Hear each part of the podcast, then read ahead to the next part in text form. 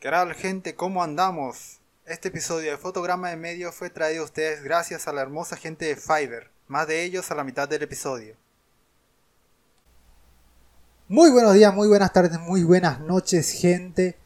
Por favor, eh, les agradecemos mucho por encontrarnos en este nuevo episodio de Fotograma de en Medio. Estoy acá con mi coprotagonista, Cheers. ¿Qué tal gente? ¿Cómo están? Yo soy Cheers, mucho gusto. Y también aquí conmigo, Capucha Roja. Ah, cierto. Me olvidé de presentarme. Soy Capucha Roja. en este podcast de animación que estamos tan lindamente haciendo. Y dime, Cheers, ¿qué tal te ha ido la vida? ¿Qué tal estás? ¿Cómo te va? Y más importante, ¿qué onda? Ah, muchas, muchas cosas, pero ah, a pesar de todo, un montón de achaques del cuerpo y circunstancias de falta de internet, ya todo volvió a, a un poco lo normal, a un poco ya pude volver a mi rutina, entonces este ha sido complicado, pero ahorita estoy bastante bien, me ha estado... Pero, eh, no sé, no, no se supone que aquí era eh, que, que, nos hemos checado en la semana. Sí, pero nos estamos presentando, ah. estamos, oh, estamos, estamos así, estamos introduciendo el pescado en el agua. Ya, ya, ya. Ok, perfecto. Entonces, ¿tú, cómo, cómo has estado y qué has checado? Todo bien, muy bien. Y estoy bastante alegre porque ha vuelto una serie que estuvo en mi infancia por mucho tiempo. No sé si es que tú también lo has visto. ¿Lo estás checando? ¿Cuál? Animanía. Y ah, Pinky Cerebro. Ah, los este... sí, sí, sí. Sí, vuelven. Y realmente, o no me acuerdo si fue ayer o anteayer, porque estuve viéndolo tantas veces, el nuevo tráiler que sacaron. Ah, que, no fue, que, no me acuerdo cuándo fue exactamente que lo sacaron. Pero estoy tan emocionado, porque realmente parece que el cariño y el de la serie está totalmente presente. Y realmente me emociona ver y, me interesa ver qué es lo que tienen este noviembre 2 para nosotros. Hulu es el es la compañía que está trayendo de vuelta esta, este reboot. Nice, pues espero, les deseo lo mejor. La verdad es que yo soy bastante cínico con cualquier remake. Pero pues esperemos que salga bien. Eh, yo soy optimistamente escéptico. O sea, no mm. es no estoy no estoy esperando nada, pero soy optimista por ello, así que quiero que sea bueno. esperemos, esperemos. Sí. ¿Y, tú, ¿Y tú qué estás, has estado checando, mi cheers? Ah, pues fíjate que retomé el, el Hora de Aventura, que lo, había empezado desde el inicio. Porque solamente vi las... Eh, Hora de Aventura. Ah, ah, ah, ah, ah. ah. Pero eh, digamos que lo había visto solamente las temporadas que estaban en Netflix, pero nunca la había visto de ahí en fuera y como que le tenía ganas porque pues es como todo este folclore que le eh, tiene me gusta mucho como el folclore chistoso secreto que tiene por detrás y cómo se va evolucionando. Entonces este ah lo estoy checando. No, no, me, me parece más no, creí que ya lo había visto todo. Este es de las series que me imagino que tú lo verías completamente. Mm, no, es que no soy, o sea, eh, soy mucho más de, de anime, casi no veo mucho mm. animación occidental. Y si veo simplemente por pues, picar algo, picar algo nuevo. Sí. Pero solamente por lo había visto las temporadas de Netflix. Ah, digamos que me, empecé a ver las series en una página eh, pero esa página se cayó. Entonces la dejé y no tuve la, oportunidad, pero ya ahorita ya encontré cómo. Ah, y pues básicamente en eso estoy, estoy viendo, ya voy en la cuarta temporada. Nice. Y ahí. Y bueno, cheers. Eh, estuvo ameno la conversación, pero Eh, yo te recomendé la, en el otro episodio una peliculilla. Así es. No sé si te acuerdas. Ah, sí, me acuerdo. una película eh, creada por el gran director Mart Kaufman, no me acuerdo el nombre, Charlie, haberlo buscado en primer lugar. Eh, Charlie Kaufman, yo voy a decir Martin Kaufman, no sé por qué. llamada Anomaliza. Bueno, cheers. Eh, la película de la cual vamos a estar hablando se trata de un personaje que está en. Eh, que se fue a una ciudad para poder hacer un seminario.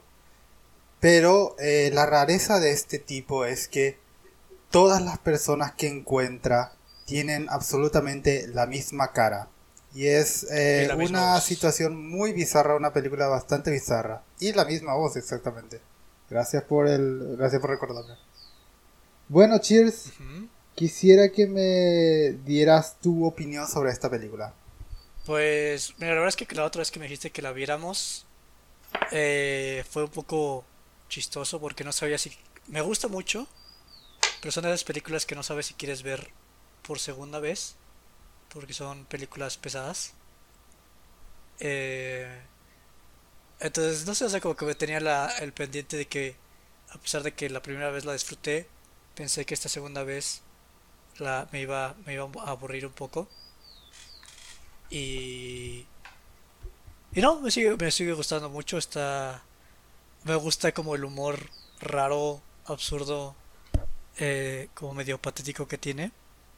Y, el mensaje está interesante porque a pesar de que te hace como empatizar con el protagonista, tampoco te lo pintan como un, una víctima. O sea, realmente es más como pasas por su dolor, pero no, no implica que sus acciones estén justificadas, por así decirlo. Entonces es como empatía, pero sin llegar al grado de a apoyar como las acciones de la persona. Entonces está, está padre. Eh, para y para los que no sepan, este, un poquito más de información, básicamente es como una película que trata con la alienación y la o sea, es una cuando la vida llega a ser tan como ordinaria que nada tiene sabor.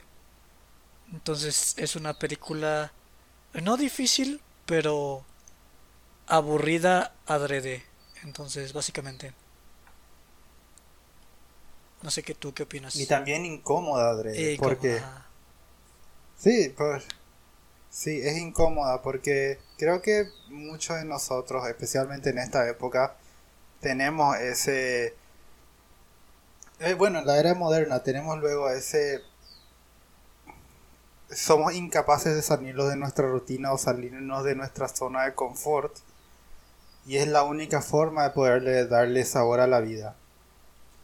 Lo cual es eh, muy interesante justamente. Me, me, gusta tu forma de describirla porque realmente describe perfectamente esta película. La razón por la que quería hablar de esta película es porque yo ya te había dicho, yo tenía una rara, eh, una, una rara, pero en algunos casos negativa eh, opinión de esta película porque a mí respetaba más de lo que me gustaba la película porque yo, ah, como bien sabrás, yo soy una persona que a mí no me gusta el hiperrealismo. A mí no me, no me agrada ese tipo de hiperrealismo, pero algo pasó cuando visto por segunda vez. Ah, una grata sorpresa y una grata cosa que me, que me dio cuenta. Y eso es porque seguramente porque eh, apareció esta película eh, del Rey León, el remake que salió hace unos cuantos meses. Hay una diferencia entre el hiperrealismo del Rey León y el hiperrealismo de Anomaliza, en el cual ese hiperrealismo que hace Kaufman es un poco más estilizado, no es tan... y eso fue lo que me di cuenta. A mí lo que no me gusta es el hiperrealismo, por lo menos insípido, que no tiene ninguna, ningún tipo de, de ambición o, no tiene, o no tiene nada más que contar más que decir, ah, miren, es real, es, es, es, es, la vida real, es casi como si es que estuviera acá, que, es exactamente lo que hace el Rey León. Pero Anomalisa no hace eso, tiene algo que contar, sí. Realmente es... Eh, busca el realismo, pero no es, no es simplemente eso, es más que eso. Se nota que por, yo, yo, yo solía creer que no tenía una, no tenía nada más que contar, pero realmente viendo esto me di cuenta de que tiene más de lo que realmente deja ver. Ah, muy bien. Así es, supongo. Hmm. Y... Pues sí, mira, la verdad es que... O sea, hay gente que dice que esta película se pudo haber hecho con personas, en la cual en primera, incluso si es así, para mí no es como un una excusa por la cual no hacerlo. O sea, porque pues a final de cuentas es arte y siempre puedes aprender de, inclusive de, o sea, yo sí defiendo el hiperrealismo y es padre. Eh, que ver, voy, voy a hacer un paréntesis aquí, vamos a cambiar un poquito el tema porque eh, no puedo no puedo creer que esté diciendo esto pero voy a defender al Rey León a pesar de que me cagan todos los remakes oh cómo te atreves pero cómo te atreves o sea por mí mi problema no es tanto la animación es el problema que es la película El Rey León o sea porque por ejemplo tienes películas como uh, inclusive el, el libro de la selva de Disney o tienes películas como la vida de Pi, que tienes un león en un, en un bote que es totalmente eh, eh, animación 3D. Y la animación hiperreal tiene su lugar. Y la verdad es que a mí sí me gustó la animación hiperreal de Rey León. La cuestión es que narrativamente no tiene ningún sentido y la gente piensa que que la animación no tiene corazón, pero realmente la ves y está muy chingona la animación, es simplemente que lo que no tiene corazón es pinche Disney y sus productoras y la manera en que organizan sus productos, pero la verdad es que el nivel de atención de detalle que tiene la animación está muy perrona, o sea, como animador es muy buena chamba la que tuvieron en El Rey León, a pesar de ser para con los fines equivocados, porque por ejemplo en los videojuegos, o sea, ya mencioné la vida de Pi, eh, películas o todas las películas, los Avengers, o sea, todos los Avengers todo lo que no es real es hiperrealismo. Eh, en los videojuegos, por ejemplo, a pesar de que fue controversial, tienes la hermosa animación de The Last of Us, tienes eh, el remake de Final Fantasy. Entonces el hiperrealismo tiene su lugar y siento que la gente le tira mucha tierra porque está como muy casada con la idea de que la animación es como, uh, mira, bonito, animado, padre. Y que no tengo uh, problema con que les encanta ese tipo de animación, está bien chingona. Pero siento que le echan tierra al, hiperrealismo cuando ambas pueden coexistir sin ningún problema. Y básicamente es como mi, mi posición en cuanto al tema de la animación hiperrealista. Tengo unas cuantas cosas que decir, pero eh, o sea, en, concuerdo contigo. Yo, yo no te, yo nunca dije luego, o sea, mm. yo sé que no no insinuaste, pero solamente quiero decir nomás por el tema que ya estamos hablando de esto. Eh, yo, yo nunca luego dijo que eh, el hiperrealismo no tiene, no tiene lugar en el, en el mundo de la animación. Simplemente que tiene que haber algo más. Por ejemplo, eh, hablando en el tema de Last of y Final Fantasy VII Sí, es hiperrealista, pero uno eh, tienen mundos fantásticos, tienen aspectos fantásticos porque si sigamos desde el principio, desde lo básico, en la maldita vida una persona de ese, de ese tamaño podría levantar una espada así. Y en segunda, con el tema de Lazo Boss, es que es un lugar zombie. Y en el tema que es videojuegos, es que es justamente es la interactividad. Y es por eso que el, hiperrealismo yo realmente lo respeto mucho más en los videojuegos porque aunque no me gusta tanto el, movimiento cinemático, el estilo cinemático que están llevando los juegos AAA, igual lo más respeto mucho porque a mí me encantó el primer de Last of y justamente creo que es el hiperrealismo, porque justamente te quiere contar una historia real, te quiere contar una historia bastante seria. Así que ese, ese estilo de hiperrealismo realmente eh, le da mucho más... Eh, ¿Cómo se diría? Le da mucho más peso a la narrativa. De la misma manera que justamente veo a Anomalisa.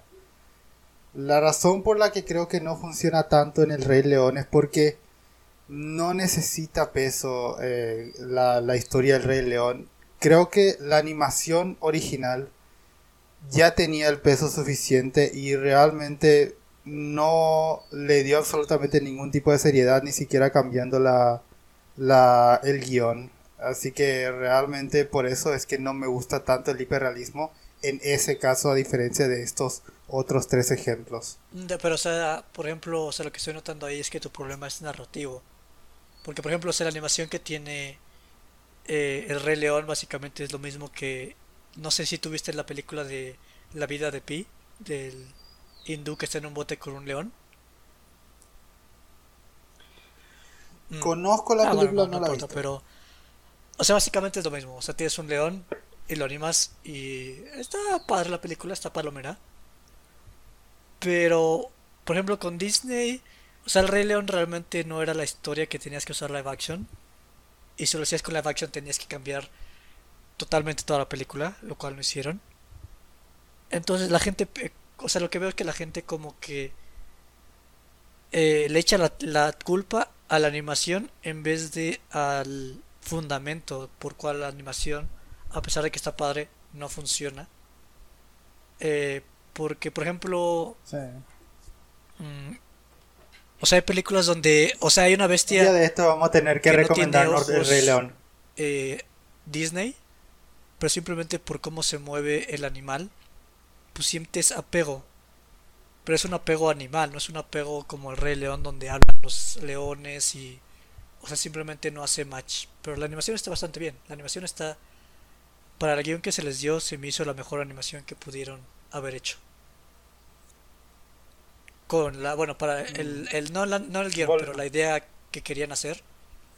En el apartado de animación fue lo mejor, pero simplemente no era la mejor el mejor abarcamiento que pudieron haber hecho. No, sí. Eh, realmente deberíamos eh, algún día uh, recomendarnos el Rey León, pero volviendo a lo malisa. Hablando. eh, volviendo. está bien. Eh, volviendo a lo malisa. justamente qué suerte que hablaste sobre el tema de actuación, porque hasta ahora sigo creyendo. Lo creía cuando, la, cuando lo vi la primera vez. Es de las pocas cosas que dije que realmente me genuinamente me gustaron. Esta película tiene los personajes animados con las actuaciones y con los movimientos más humanos que he visto en un, una, un medio eh, animado nunca.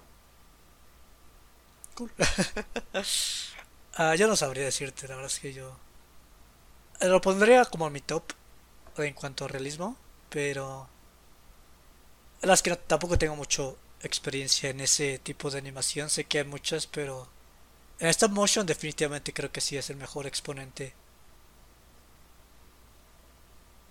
Entonces... Y ¿Ah? no quiero ni saber, no quiero, no quiero ni saber que eh, cuánto tiempo habrá tardado el animador en hacer todos los movimientos y hacer todos los escenarios de la película. Sí, fíjate que, o sea, esto no es por quitarle el crédito, pero sí recuerdo que me impresionó más la primera vez. Pero ya que cuando la vi por segunda vez empecé a notar como truquitos. Y... Y, o sea, tiene sus mañas. O sea, realmente... O sea, es algo que cualquiera puede llegar a hacer en el sentido de que... Eh, ¿Cómo explicarlo? O sea, no se me hace algo se me hace algo más difícil por la diligencia que por la técnica. Aunque eh, no es por quitarle crédito a la técnica, pero la gente piensa que... Que... Ay, no sé cómo explicarlo, güey. Pero... O sea, porque sigue, sigue los fundamentos de siempre de la animación y... Y digamos que todo es... Eh, o sea, mucho importa las... Las máscaras faciales que tienen, pero las tienen o sea, lo, que, la, por ejemplo, la ventaja es que para todos siempre van a ocupar el mismo, la misma cara porque pues todos tienen la misma cara. Entonces, este, eso te ahorra muchísimo el trabajo. Entonces simplemente es este mm. diseñar pues todas las como caras que tienes y irlas cambiando. Porque la verdad es que sí siento no, no de manera negativa, pero siento los templates, siento los, las bases de los ojos, de las caras y todo. O sea, que se repiten de alguna manera. Y que, o sea, está padre porque es eficiencia, ocupa, o sea, es eficiencia. En esos trabajos la eficiencia es clave. Entonces, eh, no sé cómo describirlo, pero está padre. está padre, al final de cuentas. Muy, muy, muy, muy bien hecho. Sí. Quería volver un pequeño paso atrás a lo que habías dicho del tema de eh, que mucha gente detractora dice que esta película eh, no tiene su su vida ¿cómo, cómo habías dicho? Eh, o sea, lo que, ah, cuáles eran los argumentos de los detractores problema. ¿O no? ¿No te refieres a eso? Ah, ok. Exactamente. Sí, sí, no, no, sí, sí, exactamente.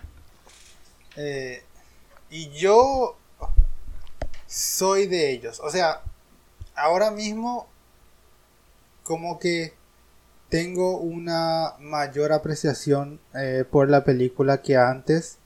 Pero sigo creyendo que hay, si bien muchos truquitos de que hace la animación, creo que eh, eh, creo que le, que le puso a la, eh, ¿cómo es que se dice?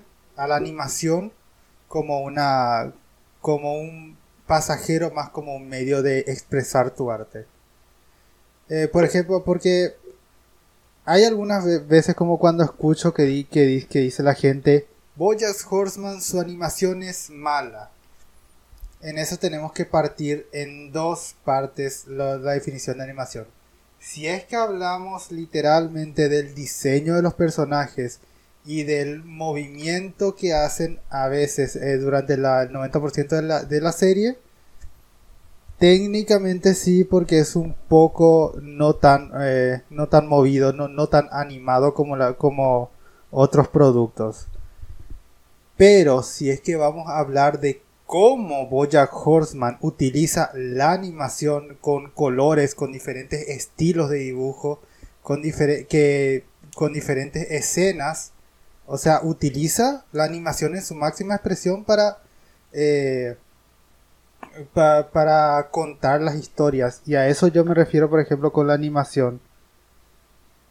Ahora tengo mucho menos problemas con el tema de Anomaliza porque justamente es... Eh, tengo, creo que realmente sí utilizó la animación más de lo que yo creía tener. Pero todavía tengo un pequeñito problema con eso. Pero ahora tengo mucho menos ahora que la vi por segunda vez. A ver, pero explica un poquito tu problema. Eh, que es em, que a veces eh, me parece que eh, Solamente la escritura es la forma de expresarse en la película y la animación es utilizada solamente eh, porque es una película y ya está, o sea, es, es una forma solamente para graficar lo que está pasando y no está utilizando ninguna técnica ni ninguna forma de animación como para decir que es, que es algo. Ya no pienso tan exageradamente como decir, no, no, no, no utiliza nada, pero así a veces digo que, mm, o sea, yo, yo, yo tengo la, la, ¿cómo es que se dice? Sí, yo, yo vengo de la escuela del, de, de, cosas de que haces una, eh, una película animada es lo que no puedes hacer con una cámara. Y, justamente hay veces que digo, mm, pudiste haber hecho eso con una cámara, pero igual nomás es solamente nitpicking a veces. Mi filosofía está en palabras de. ¿Quién es? Ese? Siempre se me olvida el nombre de Survivors, Survival Kit. El de. ¿Quién? Eh, Roger Rabbit. Sí, sí, sí. No, y de ahí fue el que saqué la frase. Ah, perdón. Ah, maldita sea. Bueno, este, este chavo, este director de Roger Rabbit, dijo que hasta esta pelea de si la animación debe ser real o si debe ser caricaturesca. Y al final lo que él llega es que te debe conmover. Si la animación es hiperrealista pero te conmueve, está haciendo su trabajo. Y si es este exagerada y te conmueve, está haciendo su trabajo. Y a mí me encanta este tipo de animación hiperrealista en Anomaliza porque realmente te conmueve y la gente o sea realmente la animación siempre tienes que ver a la realidad y entenderla y a mí lo que me encanta de la animación real es justamente porque hay animación hiperrealista que a mí no me convence porque a pesar de que está muy fluida y todo como que realmente los detallitos de cómo la gente actúa no están ahí, ¿sabes? O sea, como que la gente estornudando, que mueva la muñeca de tal manera, o los dedos, o sea, como que llega a ser un poco mecánica.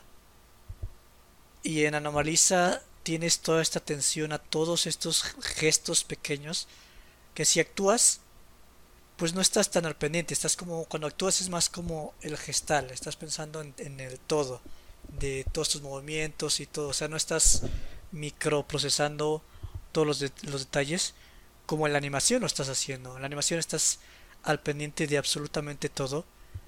Y en el hiperrealismo poder hacer malabares con todos estos detallitos a mí se me hace increíble.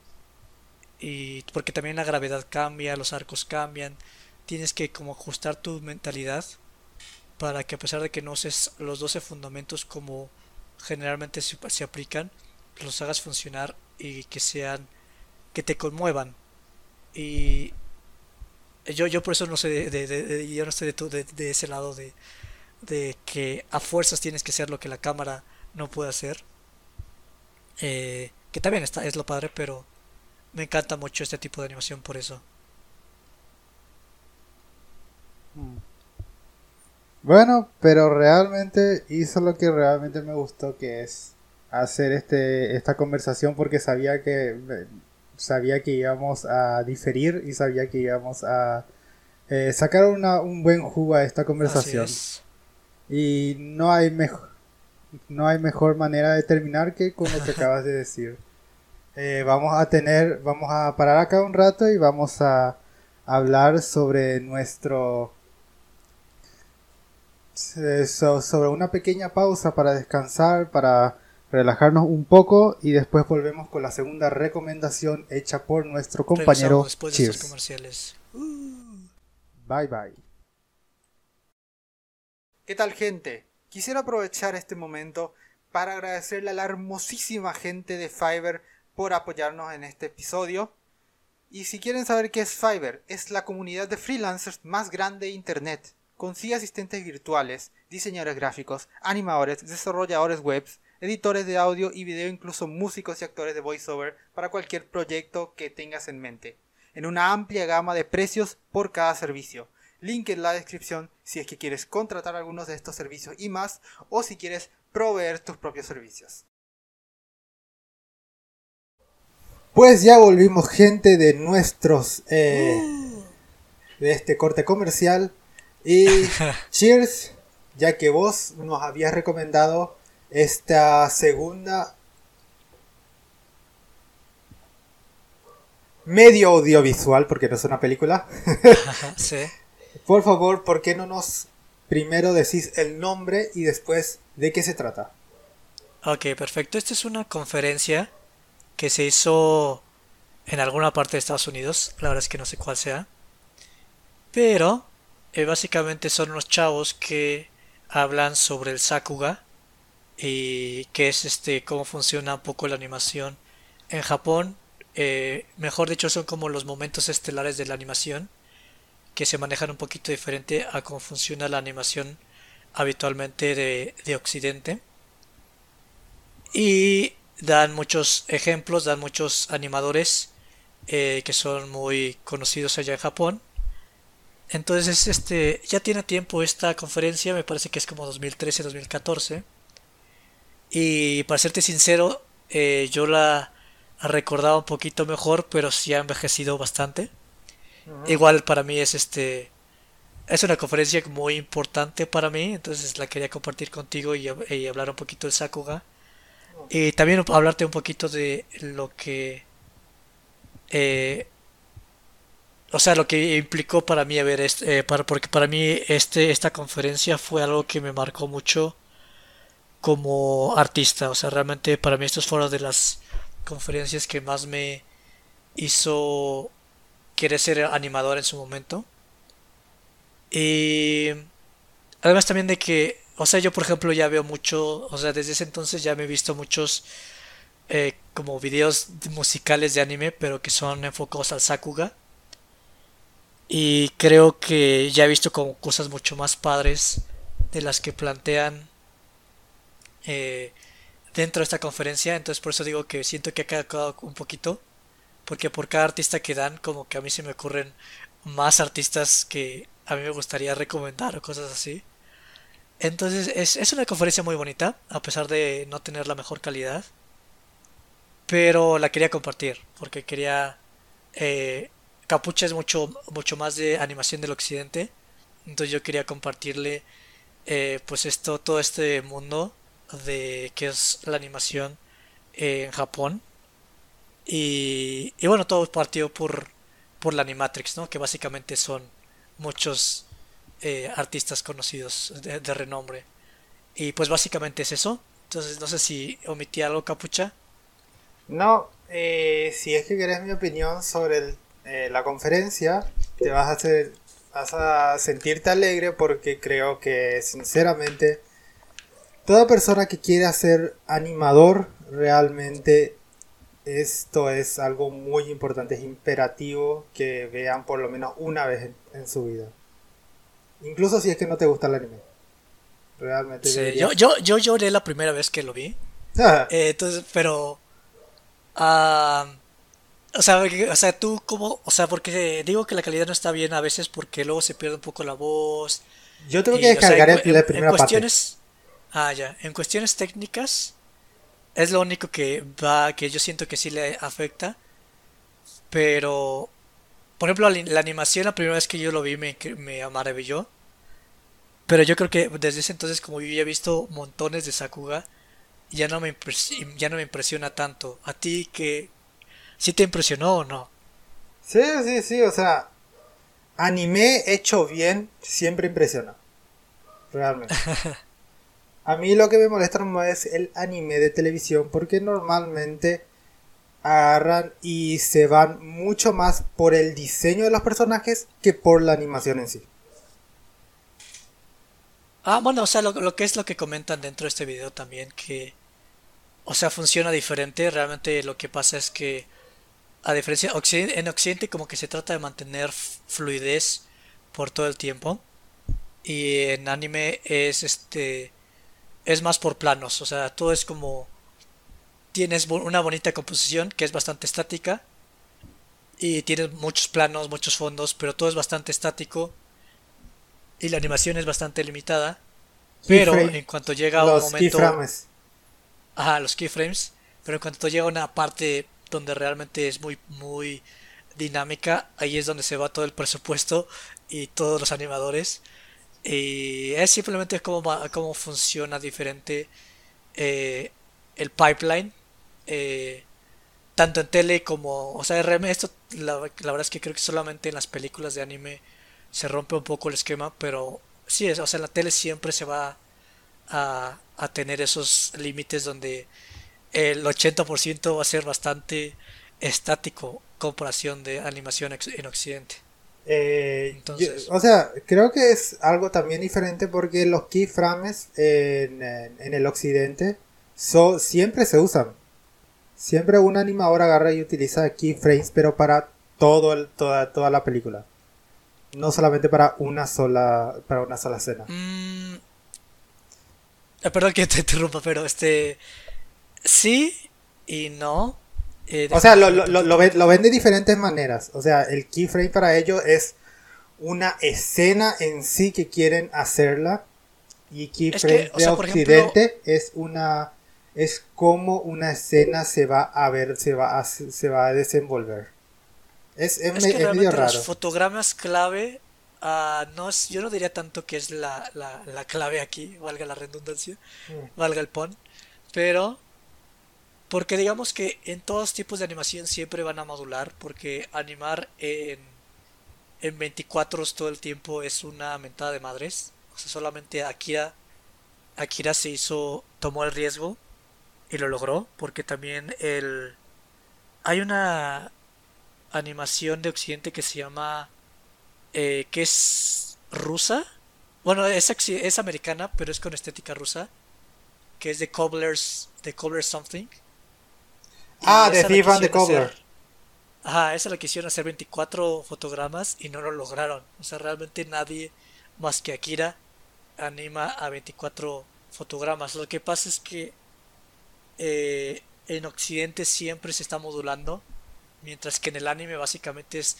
ten aquí en un, ten un fondo por 10 segundos, ten aquí una cara donde solamente se mueve la boquita, ten eh, esta animación rosada que ya la viste, ten este, esta persona saltando donde solamente se mueve el fondo por 10 segundos y que también pasa en, en Occidente, pero es mucho más o sea, realmente en Occidente se aprecia mucho que todo siempre esté fluyendo, que siempre se esté animando, que la boca siempre haga sentido, eh, que no solamente sea, eh, o sea, las vocales y el, que haya un lip syncing completo. Mm. Entonces es diferente la filosofía general de todo, realmente es muy, muy diferente cómo se abarcan los proyectos de Occidente y de, de animación, ¿no? Bueno, de, de, de anime. Hay algo también muy interesante que me llamó mucho la atención que me pareció... No, no sé por qué me encanta tanto, pero me encanta como la diferencia entre un animador trabajando en Oriente y un, y un animador trabajando en Occidente. Donde, eh, por lo menos en Disney, eh, se solía que un animador agarraba y era como el actor de un personaje. Se, se, concentraba en animar a un personaje. Es, esencialmente su actor. Pero en Oriente lo que hacían es, no, vos sos mejor haciendo esto, quédate, haciendo, quédate animando esto. Y vos que, que sabes hacer esto, que sabes animar esto, quédate haciendo este otra, esta otra escena. Más o menos. Mientras un animador es como un actor, eh, una, un animador en Oriente sería como... ¿Cómo sería? Eh, como un especialista. Ah, más o menos, sí, sí, sí, totalmente. O sea, yo como, como los dos vimos ya la conferencia, entonces sí estoy de acuerdo, pero yo lo pondría para la audiencia que nos escucha. Eh, esto es su parte de... estas conferencias las pueden encontrar en YouTube. Básicamente busquen Sakuga, S-A-K-U-G-A, PT1 de parte 1. Y lo único malo es que ya hay dos partes que no las pueden encontrar en el canal original las tienen que encontrar o en otros canales o en otras páginas. Y es lo, es lo único malo. Pero, volviendo al tema, eh, lo que pasa, por ejemplo, en Disney es que si un animador se le permite eh, animar un solo personaje, o sea, tú eres el encargado de Mushu. Y entonces animan una escena Mushu y otra persona en la misma escena anima a Mulan cuando en el anime es como, no, tú vas a hacer toda la animación y digamos si esta animación es más surrealista, entonces tú que te especializas en algo más surrealista, te lo dejamos a ti. Entonces si es algo, es un poquito más de autor, o sea, como que en el anime es más de, mira este, mira este animador, mientras que en, en, en Occidente es más como de, mantente, respeta el diseño de personaje, respeta la visión de todo el, de todo el proyecto Mientras que en el anime, hasta luego por eso los modelos no son muy consistentes. O sea, como que luego Naruto tiene ojos más grandes o tiene otros tipos de ojos. No son tan consistentes en ese, en ese apartado. Esa lo fue eh, justamente la controversia de Steven Universe, si es que te acuerdas. Sí, más o menos me acuerdo de eso. Que cuando... Ah, entonces este... Ah, sí, sí. Ah, sí, sí, sí, sí. Bueno, en Steven Universe eso pasó que eh, lo dejaron más libres y en cada episodio cambiaban los personajes un poco. Y en el anime, eh, si eso pasa, la verdad es que a todo el mundo le vale madres. Pero en Occidente fue un, una super Realmente yo nunca me di cuenta, probablemente porque no soy lo muy, eh, no, no, solía ver tantos animes. Mm. Sí, en, el anime es bastante común que no se respete tanto. O sea, sí hay cierta consistencia también, pero... Eh, pero es un poquito más variable. Mientras que, o sea, Steven Universe es un poquito la norma de algunos animes promedio. Entonces. Pero bueno, ya pasando de, de largo de con un poquito la introducción de todo. Algo que. ¿Qué te pareció? Ah. ah eh, bueno, no, no voy a decir que no me gustó. O sea, eso fue una que ocasión de haber dicho. Lo que me pareció un poco pesado es ir de un artista a otro, un artista a otro, un artista a otro. Eh, yo, yo creí que había, iba a haber más variedad de contenidos. Sigo creyendo que es algo muy importante, pero más o menos como que creí que iba a haber algo más, no, era más bien como análisis de animadores orientales que nos gustan. Básicamente, porque o sea, así funciona Sakuga. Sakuga es muy, muy de autor. Entonces, como mira, como este artista, porque eso también es lo que pasa, o sea, a un artista le dan dos minutos de todo, o sea, de todos los personajes que hay adentro, de todo lo que hay adentro, fondos, todo a su criterio y lo anima por completo. Mientras que en Estados Unidos es tú animas el fondo, tú animas el perro, tú animas el gato. O sea, realmente lo padre del Sakuga es que le das toda la libertad a los artistas. Entonces realmente esa conferencia es más de artista por artista, como destacó, ¿no? O de la, historia, en qué se especializan. Pero sí, completamente de acuerdo en que lo manejan de esa manera. Eh, no sé, o sea, me, pareció muy interesante ver eh, las diferentes formas de, de animación, los diferentes animadores y justamente no solamente hablan y analizan los animadores, sino que también te dan un poco de insight en la historia de cómo el anime pasó de ser una copia de, eh, de Disney a ser el anime que todo el mundo conoce que fue un proceso de, muchos años. básicamente. Entonces, este, muy bonita la historia. A mí me, encanta cómo evolucionó todo el pinche anime. Eh, pero sí, básicamente, entonces eh, te voy a tomar aquí un poquito la palabra. Porque eh, quiero como volver esto un poquito más personal. Sí, dime. Y... O sea, para mí esto me impactó mucho porque fue en un momento en donde no sabía a qué hacer con mi vida. Y estaba eh, empezando a dibujar más por hobby. Y no me acuerdo si esto fue lo que detonó el deseo o si fue como por el inicio. Pero básicamente esto fue de las cosas que me hizo eh, volver como apasionarme muy muy cabrón con la animación especialmente del anime y de como querer yo animar o, querer como dibujar mejor. O sea, realmente fue por esas épocas en donde me tomé el dibujo en serio. Y... Y no sé, o sea, para mí fue una conferencia que me marcó bastante y de hecho fue una conferencia muy importante dentro de toda la comunidad del anime. Porque digamos que antes la gente no prestaba atención a cómo funcionaba, funcionaba la animación y estos chavos como que empezaron a dar la chispa de un montón de personas que eh, están ya analizando los trabajos de todos los animadores, que están como compartiendo la información, ¿sabes? O sea, como que están educando a la gente sobre cómo funciona este medio, eh, que están, según yo, unas personas de las que participaron en esta página fueron de las personas que se encargaron. Son personas que trabajan en una página que se llama Sakugaboru, que es una página hermosa donde pueden checar eh, montones de segmentos de animación eh, ordenados por categorías, ya sea eh, telas, ya sea actuación de personajes, ya sea texturas, máquinas, vehículos, caminar, todo tipo de categorías. está catalogado por artistas, pueden checar los artistas. Entonces, este, realmente estos chavos fueron una chispa muy importante para el discurso de la animación en del anime, de cómo funcionaba. Entonces, eh, yo siento que sí han caducado un poquito, pero fueron muy importantes. En su época.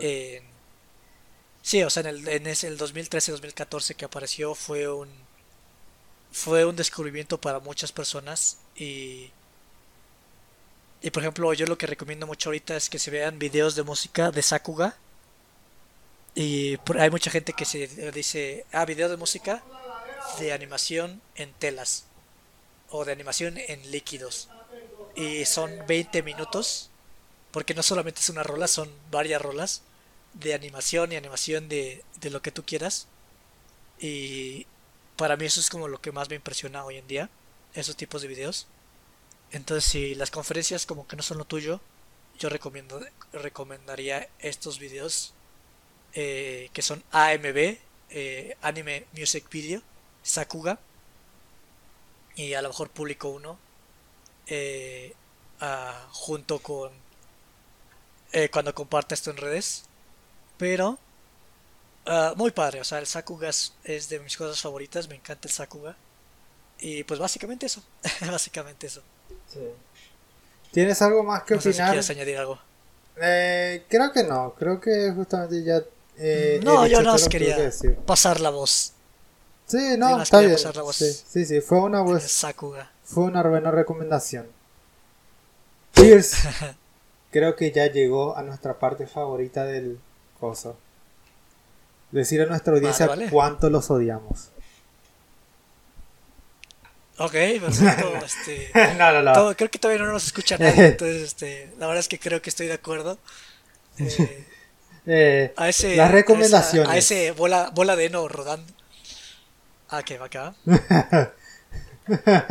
a, ese, a ese maldito Next. Ojalá, ojalá nos despida algún día. Ajá. Sí. Bueno, Cheers. ¿Tenés alguna, algún nuevo proyecto, programa, serie que quieras eh, mostrarnos? Para el siguiente programa. Eh, sí, sí, sí. Mira, aquí tengo dos películas.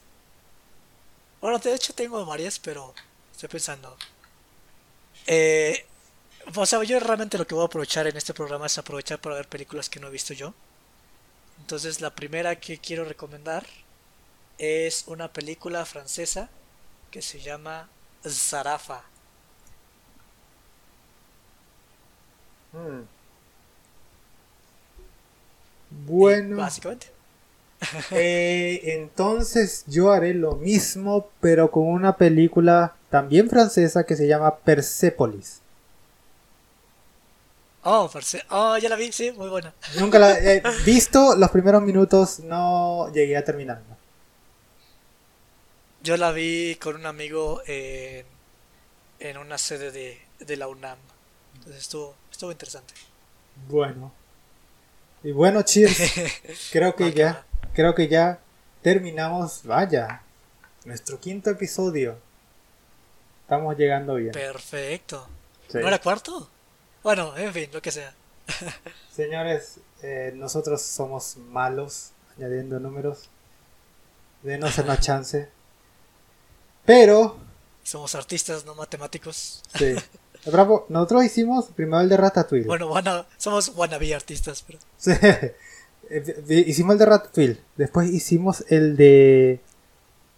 ¿Cuál? Ah, no, no te apures, no los cuentes ahorita, no los cuentes. Te, te, te, juro, te juro que estoy perdido. Gente, estoy más perdido. Fue, fue un placer tenerlos aquí este día.